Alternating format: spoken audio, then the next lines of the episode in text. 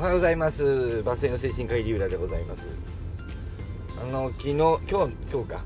え、今日というか今日ですね。今日の朝の放送で、えー、3分間でやろうと思ってあの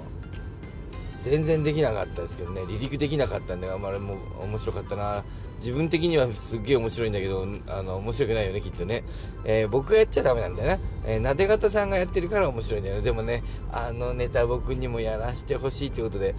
でやってみましたけどやっぱり離陸できずということでね、えー、離陸する気ねえだろというスカンクさんのコメントもいただいてもうこれであのこのやりたい気持ちは、えー、成仏多分成仏したらもしかしたらまたやるかも分かりませんけどやっぱ振りがないんでねやりますやらんとやっぱ3分のね,、えーね、皆さんの時間を奪ってね大事な時間を奪うのでやっぱ3分とかを決めてやるのが大事ですなみたいなああいうあのなんかこうああいうのなしで僕やってるんでわけが分からないですけども、えー、自分の中で面白いっていうことで僕の中にはあのあのなで方さんの振りが入ってるもんですからね、えー、自分だけ面白いということで、まあ、ちょっとどうしてもやりたかった。はい。で本当は離陸した話をしたかったのはですねまああの最初最後ちょっと言ってますけど離陸直前にねあ離陸できずに、あのそのまま失敗しましたけどね。えっと、えー、スカンクさんのそのえっと、シルさんとスカンクさんと3人でやった放送の中の、スカンクさんのコメントに、えー、素晴らしい素晴らしいというか大事なことだなと思ったというお話を追加収録でね。これあのあんまり後でやってもねもうねあの古い話になっちゃうんで、えー、追加で2つちょっとね2つ目あげますがえっ、ー、とねえっ、ー、とね NFT を発行したでしょあのシルさんがね。でえっ、とあれねあのスカンクさんいろいろ気にされるからさでスカンクさんはねあのえーとね、途中から僕がこれが恥ずかしいお話なんですがと言ってね、えー、要は自分が結局そのいろいろ言うんだけども、えっとその、えー、そのシルさんのあのチャリティー NFT みたいなやつの意味をうまくこうねあのはあのどなんていうかなどういうことなのかっていうようなことがなんか腑に落ちてなかったんだよね、えー、スカンクさんはね。でスカンクさんはね真面目な人でね、えーきちっとしてるんだよねあのある意味で。なのでえー、っとその納得がいかないことはあんまりしたくないんでなあの人は、えー、まあ納得しなくてやる場合はやる場合で割り切ったらいけるんだけど割り切るために割り切るぞという納得がいるんですよねあの人。納得感が10割の人間なので、えー、なので納得感がないと動かないんですよね。動けないんだよね、えー、その放送の中で「はい正解は越後製菓」あの、えー、放送の中ではえー、1ミリも引かない頑固な人というふうなことで僕があの言ってますけどあのいや本当に1ミリも引かないなといつも思いますけど、えー、1ミリも引かないというのはその納得感が出るまでは動かないということなんですよね、えー、まあいいやここはね動いとけっていうようなことはあんまりしない。動いとけという場合はこれは動いとけというふうにやった方が得であるというか得とか得だというか得を取ってもいいんだみたいな自分の中で何かこうゴールを見つけてよし OK という、えそこまで必要なんだよね。だけどそのそれの判断が早い場合もあるんでよし OK っていうところが早い場合もあるんで、まあ、行動すっごい早いんだけど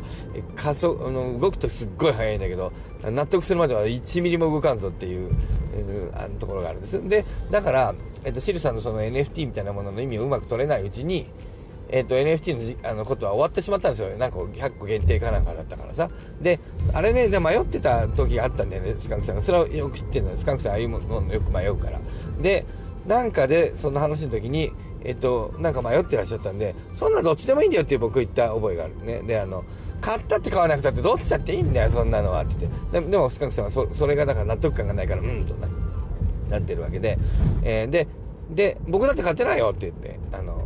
言ったんですよね。あ、そうかと思ったんでしょうね。ところが僕その後で買ったんですよ。1個だけ。ね。あの、NFT を。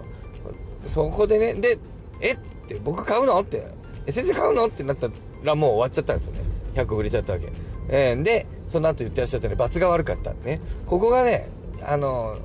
大事なポイントだなと思ったんですけど、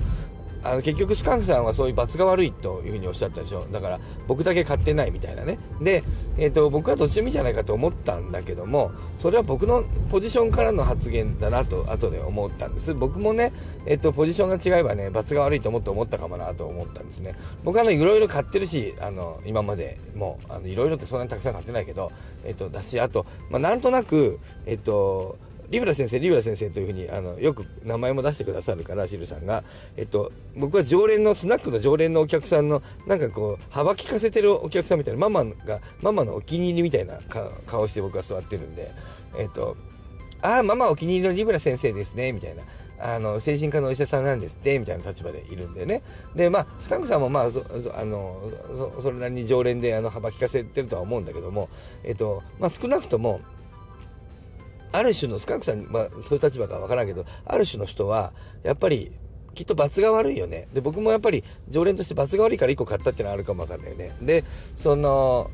で、えっと、その、まあもちろん感謝の意味を込めて、えっと、シルさんがその名前を買ってくれてありがとうっていうのを Discordでお話をしたと。ね、あの、ちょっとね、あの、チャリティーボトル入れてくれてありがとう、なんとかさんってって書くことによって、当然ですけど、買ってない人はプレッシャーを感じるよね、そりゃね。えー、それは当たり前なんだよね。で、それは別にあの、シルさんが悪いとかじゃないし、まあそれはそういうもんだと思うんですけど、で、言い悪いではなくてそういうものでしょ。で、そういう、ということは、やっぱりね、あのー、これが、岡田敏夫さんが前言っていた慣れ慣れた頭のいい人たちだけであの気の合う人たちだけで集まると集まるとコミュニティが閉じていくというのの一つの表れだなと思ったんです僕これ見ててね。であの、まあ、ヤンキー化していくと。でシルさんがやるんだから応援するのが当たり前だろうみたいになるとこれはもうヤンキーのあのあれで。でそんな風にはなっていないんだけど、えー、してないんだけど自然となってるんだよねやっぱりね、えー、この流れでね、え、こうやってなっていくもんだということですね岡田先生が、岡田さんが言ってるのはね、えでやっぱなっていくんだなと僕思ったんです。よでそこでスカンクさんのような正直なああいう罰が悪いからね、えー買わなかったから僕罰が悪く思いましたっていうね、ああいう、名前呼ばれたから僕名前呼ばれてないから、うわ、気まずいなって気持ちになりましたって、あ、ごめんねっていうね、このやりとり、このやりとりが、このクラゲが今閉じかけた、あの、内側に向きかけた、コミュニティが内側を向きかけたのを、僕やらシルさんやらの動きでそういうふうに内側に向けかけたのを、えっと、スカンクさんが表にもう一回向き直させた感じがするんですよね。ね。やっぱりコミュニティっていうのはほっとくと内側に向くんだよねでそこをああいうスカンクさんみたいな正直なあの心のトロだとかああいう真面目な姿勢みたいなものが、えー、あの僕らの視線を外側にもう一回ギュッとこうあの先生シルさん内側向いてますよっていうねああいう風に言ってくれることでえー、はっと気づかされることとか感じること。で僕ははっと気づかされる、えー、多分シルさんは感じるみたいなあのことがあるんでね。であの細かいことを気にするように見えるあのスカンクさんの発言もやっぱりコミュニティを若々しく、えー、その外に開かれた姿勢を保つためにすごく大事なことだなと思った。でコミュニティは何も常に若々しく開かれたものである必要はないと思うんです。ね、内側に閉じていって濃くなっていって固まっていくのもまあそれはそれでよしと思いますがえそのコミュニティはだんだん当然弱くなって弱くなったっていいじゃない。私たちはもともと滅びゆくものだからっていう考えもあると思う。あると思うんです。なのでねえもちろんそのいい悪いっていうのは価値基準なので何にとってというのがあるわけですけどそういう意味で言うとえっとまあ、えー、今回に関しては、えー、組織コミュニティを若々しく保つ、えー、開かれたものとしてえ機能させる、なるべく。という点においては、ですね、何が良いか。スカンクさんのような正直で、えー、正直な、あそういうこう、えー、閉じてますよという、ああいう発言ができる人、感じて言葉にできる人、ああいう存在、スカンクさんみたいな人がいると、組織は比較的若いままで、外に開かれたままで、内側に閉じずにいられるんだなと思って、ああいう人大事だなと思ったという話をしようと思って、えー、たのですが、あのえっ、と、3分間チャレンジをやりたくなってしまったために、しかも急にやってしまったために、こんな話はできませんでした。えー、ね、うまくまとまってないような気がしますが、まあ、あのちょっとついでに入れておきました。古くなってもいけないのでね。はい、今日はまとめましょう。えー、まとめますと、今日の話はね、えー、シルさんとの、えー、コラボ放送で、スカンクさんが自分が、ええー、NFT を買えなかったことによって、えー、罰が悪い思いをしました。プレッシャーをかけてる、あの、ような気がしました。シェルさんは私はプレッシャーかけてるつもりはなかったけど、あ、そう思われたんだったら、あごめんなさいね。でも私はそういうことやめませんよと言っていた。という、そういうやりとりがあった中で、えー、そういう正直なスカンクさんの感情やら、それを言語化して説明する能力というのは、コミュニティが内側にあもう一個ねそうコミュニティは内側に閉じがちなもので実際我々はそうして今閉じようと僕やシブさん閉じようという方向に動いていたのをもうもちろんそれも動くかもしれないが今後もね、えしかしそういうことに気づきを与えてくれるというスカンクさんはとても価値がある人だったなと思ったというだけの話でした。ということで、えー、まあ、感想ですねこれはね。はい。ということで、えー、またねこのあのー、なんだっけ？コメント欄に何か書いてもらってもあのいいかなと思いますけどもまたあの X に感想